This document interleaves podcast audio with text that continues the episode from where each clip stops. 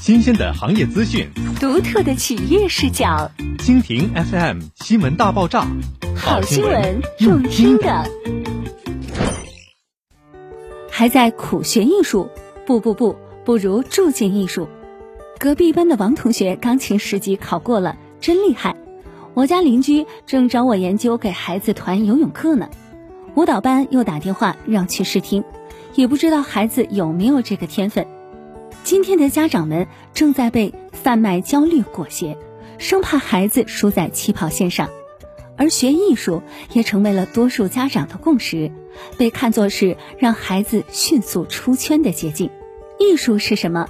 艺术是课堂上的琴棋书画、吹拉弹唱、鼓瑟和鸣，还是分秒必争的艺术培训和勤学苦练的考级通关？诚然，艺术对孩子提升审美情趣、学会自我表达、培养健全人格有着至关重要的作用。但艺术不是被用来练习的，也绝对不应只局限于课堂。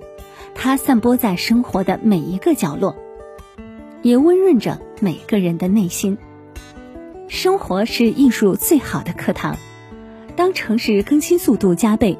蓝天白云、青草繁花、河流湖泊、灯光霓虹等生活元素构成的繁盛都市之貌，以及文明出行、尊老爱幼、温良恭俭让等公序良俗形成的良好社会风气，无一不是滋养艺术生长的土壤。我们的城市从不缺少艺术，艺术也正在全方位地进入我们的生活。生活在悄然间，已经成为孩子们最好的艺术殿堂。深耕辽宁十九载，保利辽宁早已成为这座城市的艺术标签和精神符号。秉持着央企的责任和初心，从精心烹制艺术盛宴到开放公益艺术课堂，从建筑城市艺术地标到着力打造艺术人居。保利辽宁在如何让孩子更懂艺术这件事上，事无巨细，躬耕前行。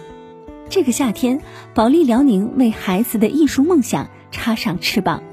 不论是打开艺术之门，打造的顶层艺术殿堂，还是将艺术凝练于每个生活瞬间的艺术人居，在精神和物质层面，保利辽宁以艺术的视角和高度，全面升维辽沈大地的艺术氛围。